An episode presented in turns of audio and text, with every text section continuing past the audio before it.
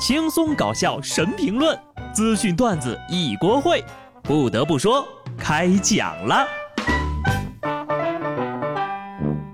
Hello，听众朋友们，大家好，这里是有趣的。不得不说，我是机智的小布。这礼拜天我也更新了，惊不惊喜，意不意外？我不说，你们肯定更意外。我还是说吧，礼拜三呢要出去一趟，所以呢要割一期了。说完割呢，接下来咱们说说鸡。吉林通化一只母鸡路过收费站的时候呢，突然就下了一个蛋，下完撒腿就跑。收费站的值班站长说呀，当时大家伙都在忙，本来以为是过路拉鸡蛋的车掉的，还纳闷这鸡蛋为什么没有摔碎。母鸡很自觉，主动交路费。不过你下个蛋而已，又不是干什么坏事儿，跑那么快干嘛呀？不看监控呀，我还真不知道母鸡下了蛋之后居然能跑这么快。可能是憋不住了。其实他当时心里还挺有压力的，不好意思下，都溜达老长时间了。最后呢，实在憋不住了，赶紧找个地方卸货。结果本以为没有人看，没想到呀，现在全国人民都看见了。这以后让鸭怎么看？大鹅怎么看？在鸡界还怎么混呢？现在呢，我就想知道这个蛋的结局是什么哈？是蒸了还是煮了？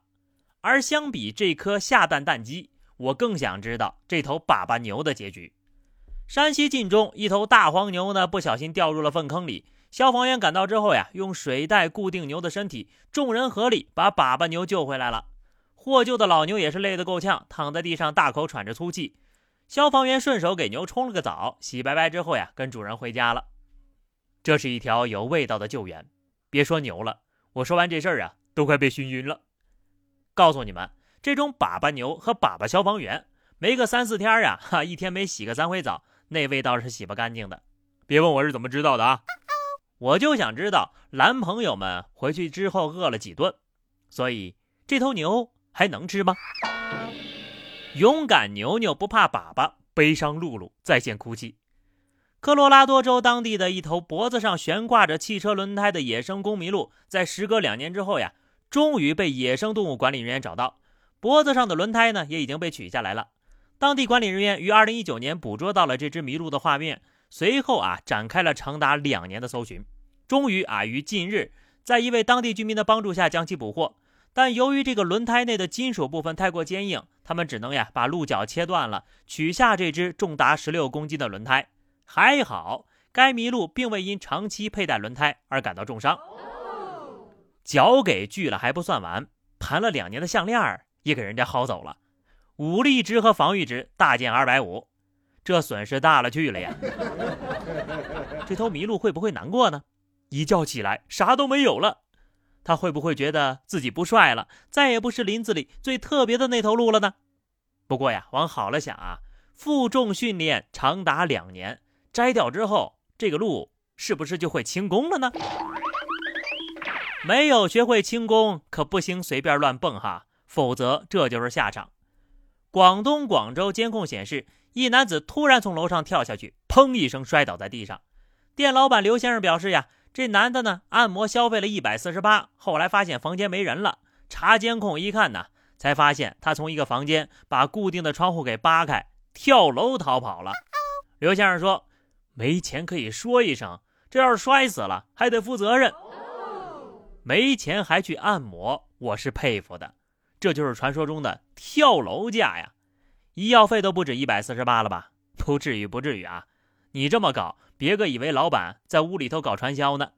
这要是摔出个好歹，估计还得讹上人按摩店，以为技师把他怎么地了呢？做人呢，不能太无耻。跳楼逃单已经很少见了，竟然还有吃职业霸王餐的。苏州警方接到一个饭店报警称。顾客周先生吃完饭不结账。周先生说呀，他在网吧认识的朋友孙某说要主动请他吃饭，期间呢却以上厕所为由溜走了，还到前台打包带走了两瓶五粮液。经调解呀，饭店方同意周先生只付桌上的两千块钱酒钱。通过监控，警方很快就抓获了孙某。经审讯啊，孙某交代，共犯案四起，涉案金额四万五千多。这个套路呀，我只在小说里看到过，没想到被应用到现实里面了。什么朋友呀？这就是原告和被告。哼，这朋友可不兴交啊！社会很单纯，复杂的是人。所以呢，交友需谨慎。得亏呀，没有人请我吃饭，真是太幸运了。在网吧认识的会请那么贵的酒菜吗？而且高档酒水在没有付钱的情况下提供打包，看来这酒店工作人员没有下载国家反诈中心 APP 呀。不知不觉呢，年度沙雕新闻的对决已经进入到了白热化的阶段了。安徽市民高师傅和妹夫开着车去买一辆二手小四轮，傍晚时分呢，妹夫开着小四轮先走了，高师傅因为买配件紧随其后。行驶在路上的时候，这高师傅呀就不小心撞到了一辆小四轮，他害怕的给妹夫打电话求助，没想到电话那头的妹夫说道：“你撞到的是我，我还在坡下面呢。”幸运的是，妹夫的伤势并不严重。妹夫笑了，一个猜想啊不一定对，就是会不会你撞的就是我呢？伤势不重 哈就好了，我们也可以放心笑了啊。我宣布，这条新闻呢，可以直接进入年度沙雕新闻的决赛圈了。伤势重的话，这妹夫应该也接不了电话了。而且妹夫非常的冷静，还回答：“你出事了？搁哪儿出事的呀？”脑补一下画面，妹夫躺在坡下面，还关心着大舅子，有被暖到啊！而且呢，姐夫关键时刻没有想到其他亲人，就想到妹夫，真是不进一家门，不撞一家人呐。就是保险公司可能会有点疑惑，我怀疑你俩有骗保的嫌疑。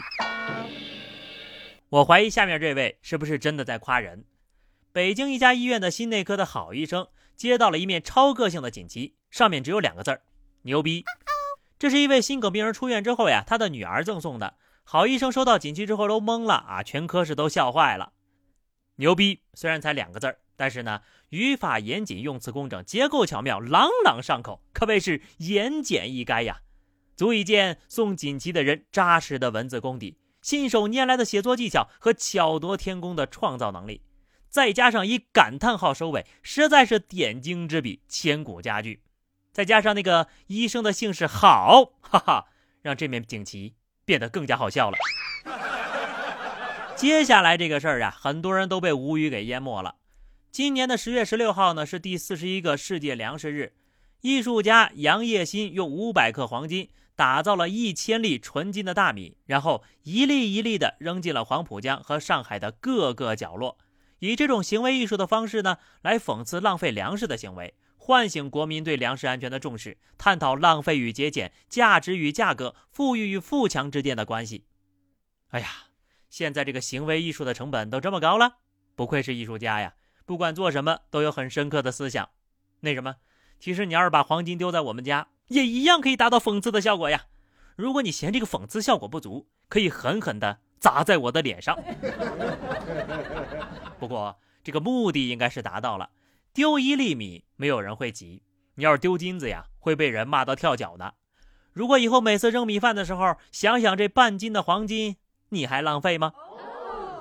好了，那么以上就是本期节目的全部内容了。关注微信公众号 DJ 小布或者加入 QQ 群二零六五三二七九二零六五三二七九，来和小布聊聊人生吧。下期不得不说，我们不见不散，拜拜。